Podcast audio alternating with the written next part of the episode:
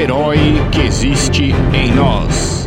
Capítulo de hoje: Harry Potter e a Pedra Filosofal. Cicatrizes são marcas de superação. Uma realização: Café com Zumbi.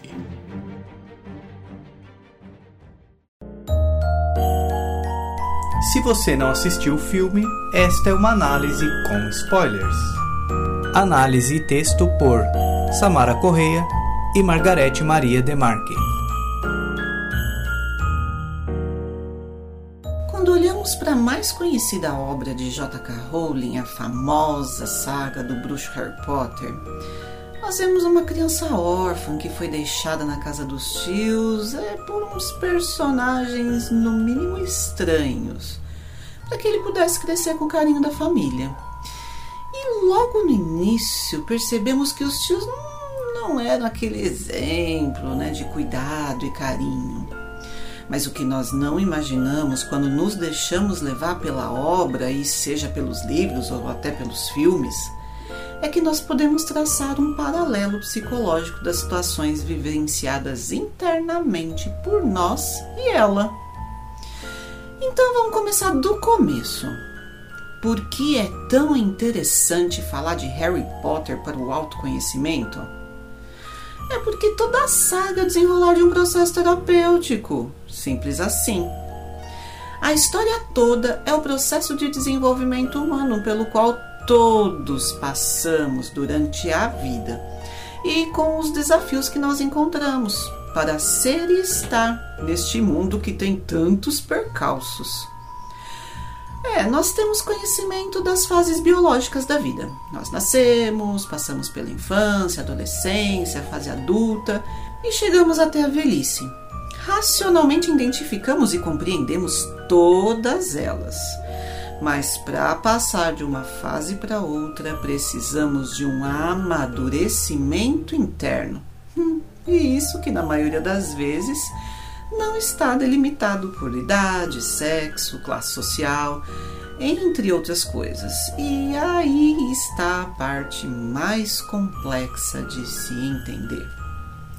O processo externo é marcado por aquilo que enxergamos a olho nu mas o processo interno, que é totalmente diferente do primeiro, passa por verdades e sentimentos que dificilmente expomos. Seja por termos vergonha ou até por falta de compreensão do que acontece conosco. Na maioria das vezes, não pedimos auxílio por vergonha, por vergonha de descobrirem o que se passa dentro de nós. Não pedimos nem aos familiares, nem aos amigos porque imaginamos que podemos não ser compreendidos e aceitos. E tanto menos orientação de um profissional, pois não nos consideramos loucos para em busca dessa orientação.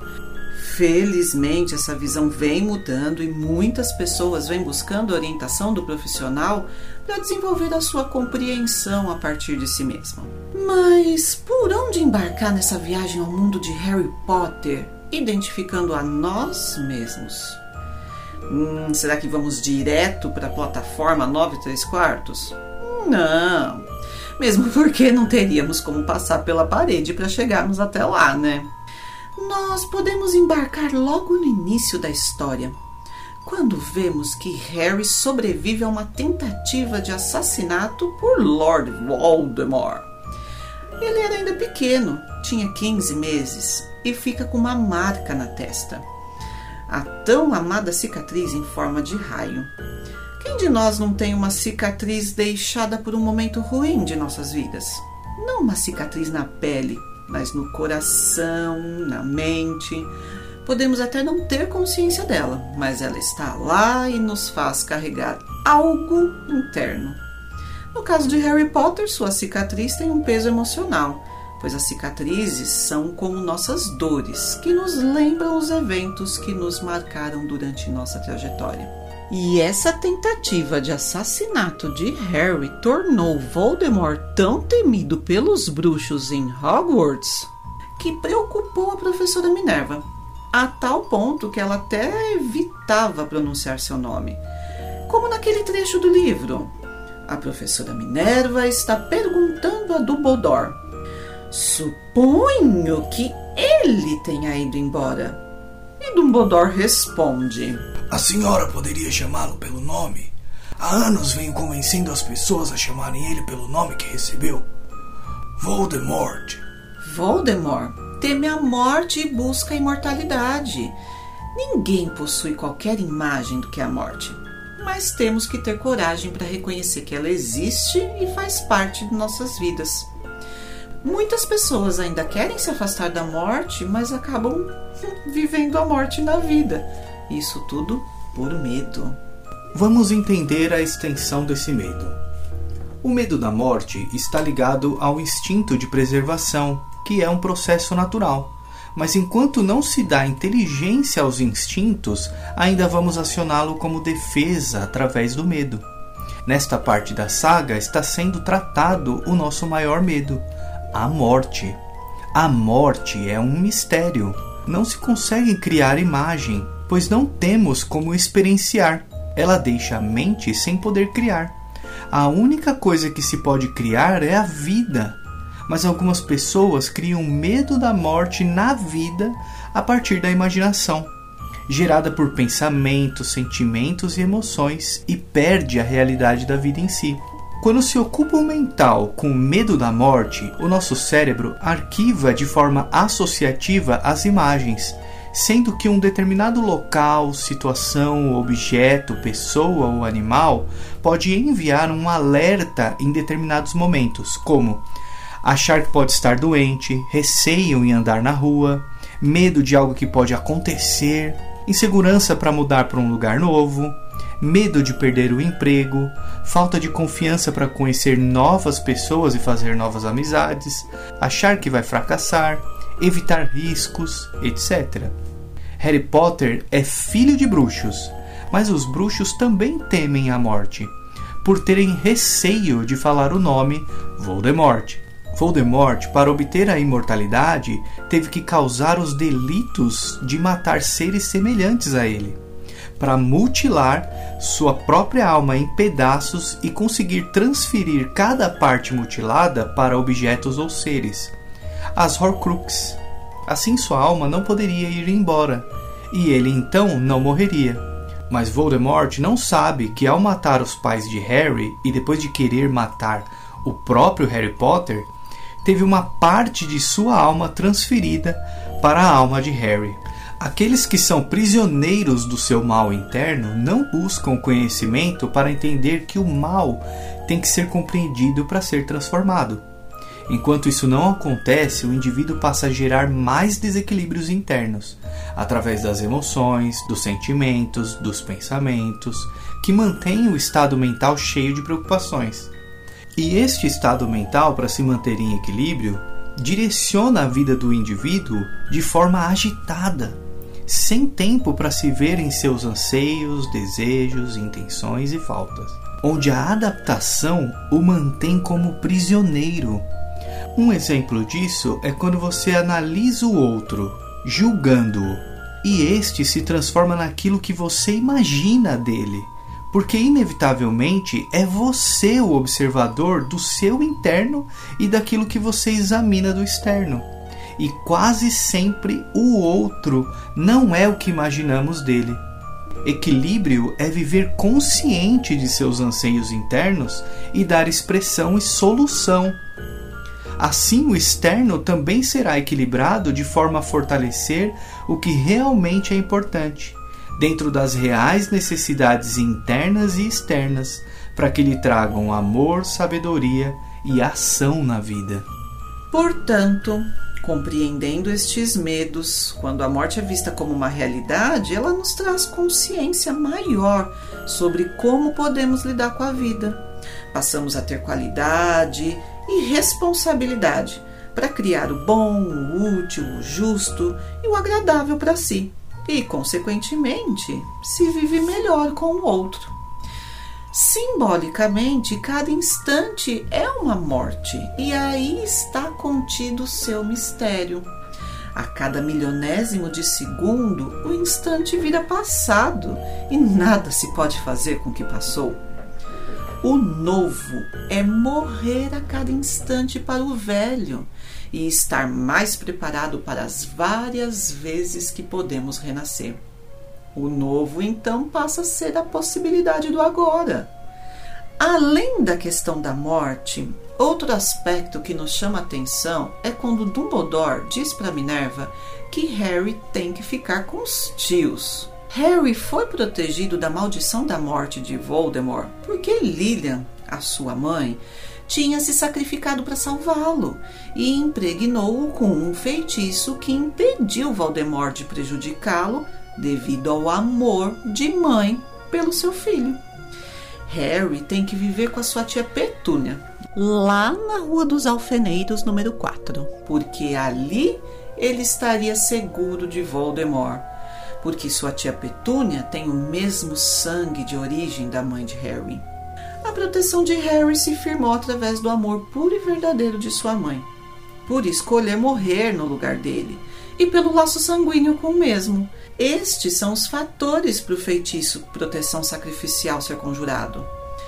Todo o símbolo do feitiço, principalmente do laço sanguíneo, traz o significado do quanto a criança está protegida na sua família de origem e do quanto é importante para a criança saber quem são seus pais. Harry não teve uma boa recepção nem um bom acolhimento por parte da tia. O tio Walter Dursley e a tia, por serem trouxas, que é como os bruxos chamam os humanos não mágicos, tinham um sentimento de rejeição por Harry. O viam como um problema e o tratavam como se fosse até um empregado da família. As famílias são sistemas onde existem cumplicidade, formas e regras de conduta. Esses fatores fazem com que aqueles que chegam de fora não sejam muito bem aceitos e reconhecidos. Normalmente existe uma rejeição por parte de algumas pessoas, ou todas, do sistema familiar. Esta situação acontece porque o novo integrante vem com novos costumes e comportamentos diferentes da família a qual se está integrando. Existem sistemas familiares que podem ser exceções, mas a maioria entende o novo membro como uma ameaça à sua ordem. Nora, genro, cunhado, cunhada, sogra, sogro, sobrinhos, etc. Não é mesmo? A tia Petúnia adota Harry apenas porque se sente obrigada. Seria desumano demais até para ela abandonar o sobrinho após o assassinato de seus pais. Na vida real, durante muito tempo, e em alguns casos até nos dias de hoje, a adoção é mantida em segredo. Mas com o passar do tempo, a criança pode sentir não ser filho daqueles pais. O ideal seria que a criança primeiro fosse encaminhada para parentes isso porque no livro Ordens do Amor, de 2003, o terapeuta alemão Bert Hellinger escreve: Assim como a criança tem o direito aos pais, ela também tem direito ao seu grupo familiar, reconhecendo que a criança se sentirá bem em sua família de origem por ter informações de seus pais através de seus criadores. Por isso, a importância dos pais é independente do que possa ter acontecido com eles. Bert Hellinger sugere que os pais adotivos devam receber a orientação para informar a criança quem são os pais verdadeiros, sendo ideal aos pais adotivos manterem uma atitude de honra aos pais biológicos da criança, por terem a oportunidade de serem pais substitutos. Assim, a criança poderá honrar seus criadores e se sentirá livre para amar seus pais adotivos. Longe de querermos apontar para uma verdade única, a teoria do terapeuta Bert Hellinger apresenta muita informação sobre como nossa família de origem nos traz força e o quanto isso nos impulsiona para a vida. Nós utilizamos dessa teoria para explicar que, por Harry não perder o contato com sua origem, ele não perde também a força da sua ancestralidade e é por isso mesmo que não deixa de ser quem ele é, mesmo estando com os tios que o rejeitavam. Pelo conhecimento e esperteza de Dumbledore, porque este sabia da força da origem do Harry e sabia também que foi utilizado o feitiço proteção sacrificial. E por Petúnia ser a família mais próxima de Harry, esse laço sanguíneo estenderia o feitiço de sua mãe, protegendo-o de Voldemort. Enquanto ele estivesse naquela família. E desta forma, também entendemos por que Dumbledore não concordava que Harry ficasse na escola de magia e bruxaria de Hogwarts, como mostra esse diálogo retirado do livro.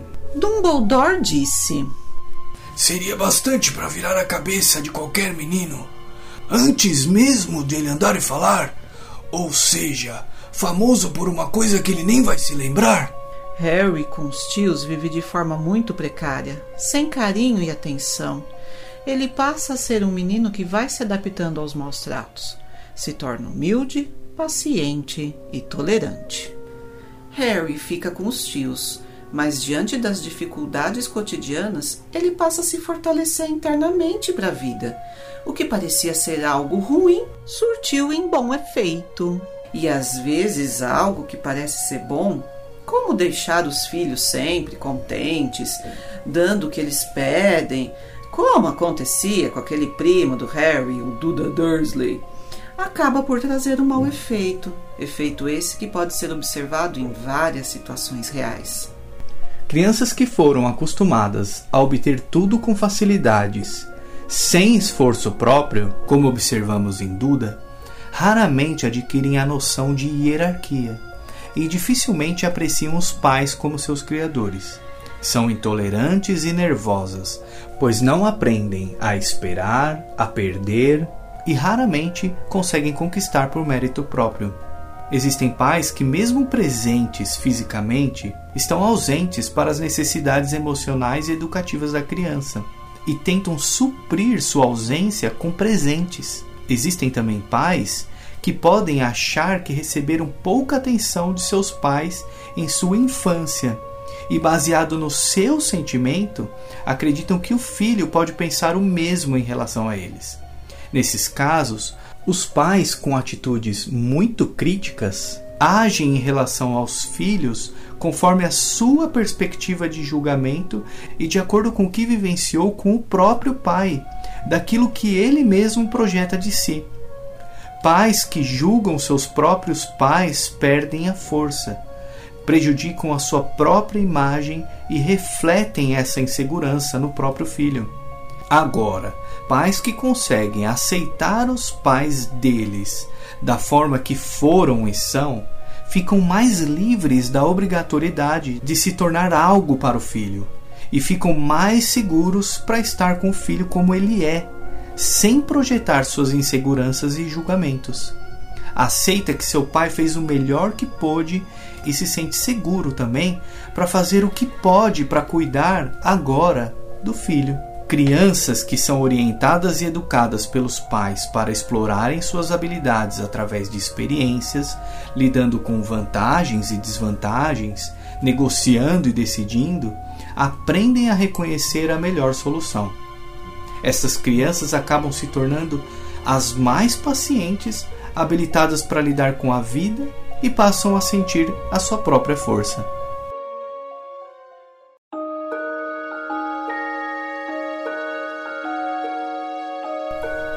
Quando Harry chega à escola de magia e bruxaria de Hogwarts, não se sente um bruxo de destaque como os demais o levam a crer. Sua simplicidade o faz um aluno como todos os outros. Ele sabe que é famoso, mas não se sente popular, não. Ele se sente à vontade mesmo é com Rony e Hermione, que são seus amigos mais próximos, e até com os outros que o tratam de forma comum. Agora, desde que conheceu Draco Malfoy e o vê tratando mal uma mulher no beco diagonal, antes mesmo de chegar a Hogwarts, não gosta do comportamento dele.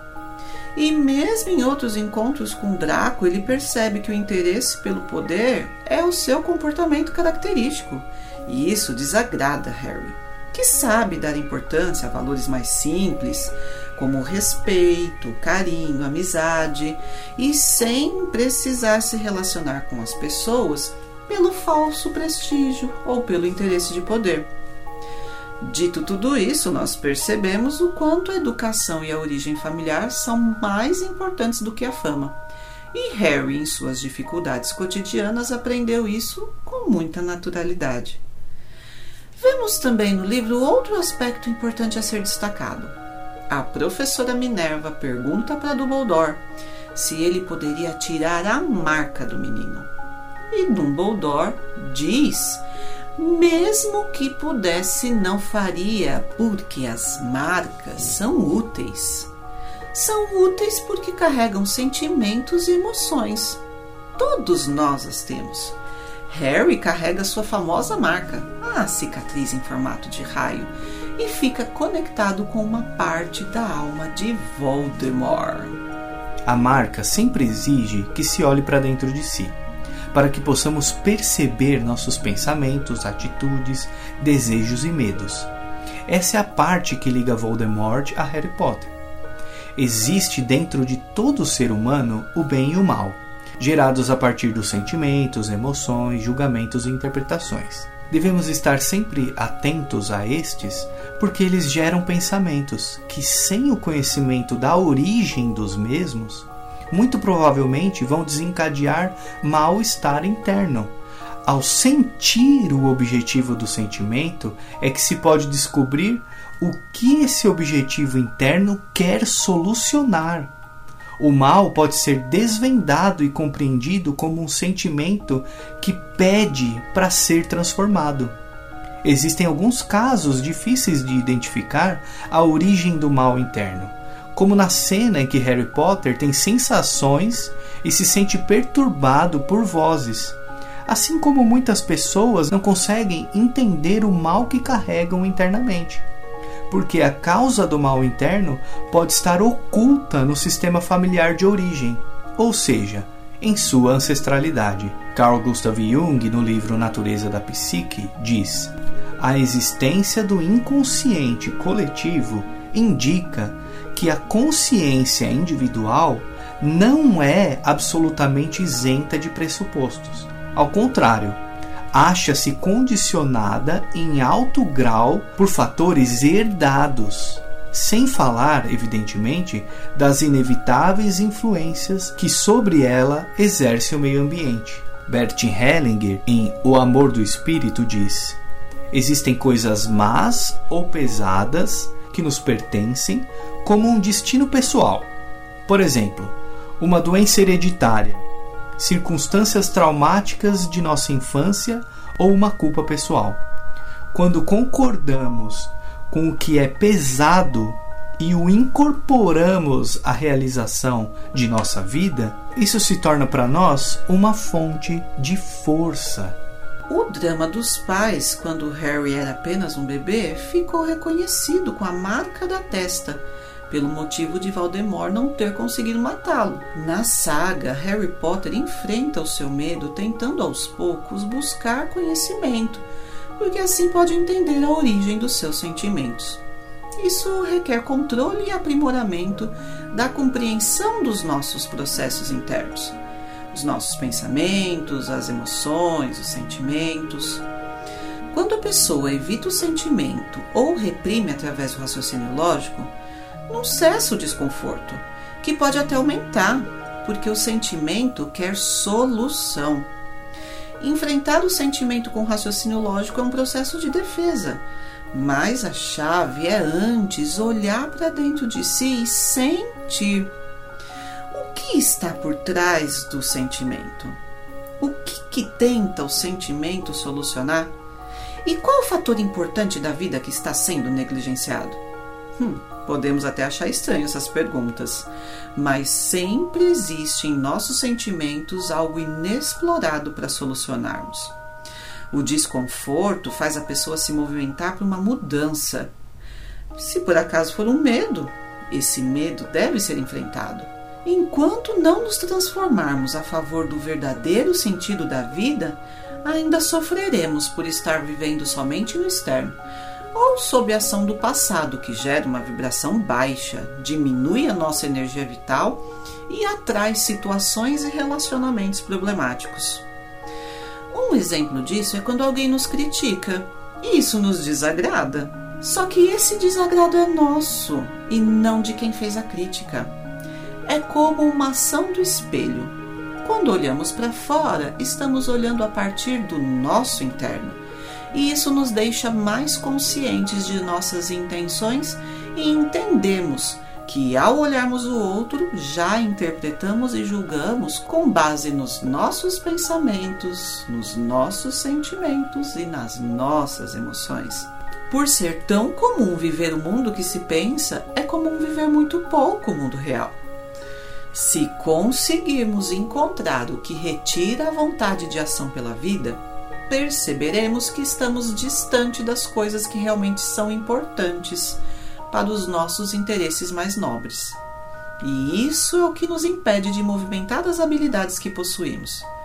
Para isso é preciso abandonar o medo do fracasso, a vergonha de não conseguir, do que os outros vão pensar, as críticas, os julgamentos.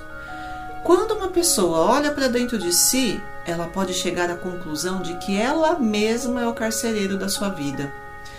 Sempre que quiser se tornar algo só para o mundo exterior, ela perde o contato com o seu eu interior e vive através das comparações, dos julgamentos e críticas que imagina e faz sobre o outro.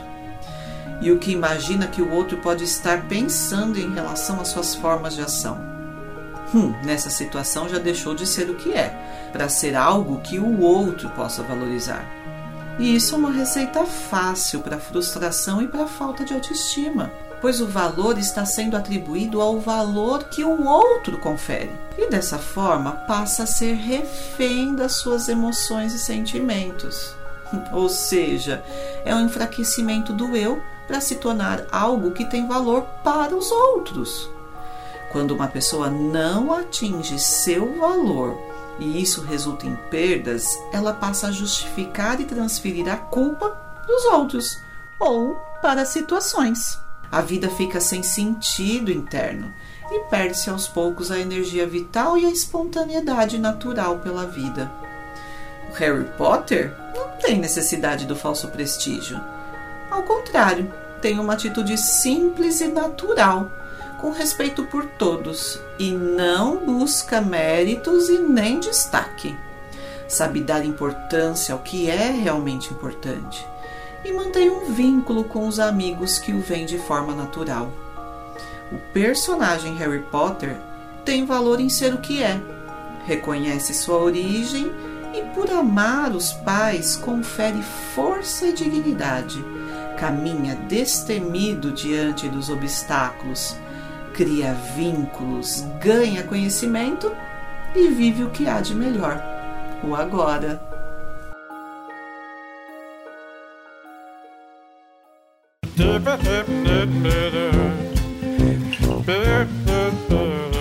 Curtiu nosso podcast? Então siga a gente no Instagram, Facebook e YouTube para saber das novidades. Ah, nos ajude a divulgar o canal. É importantíssimo sua ajuda, principalmente agora que estamos no começo.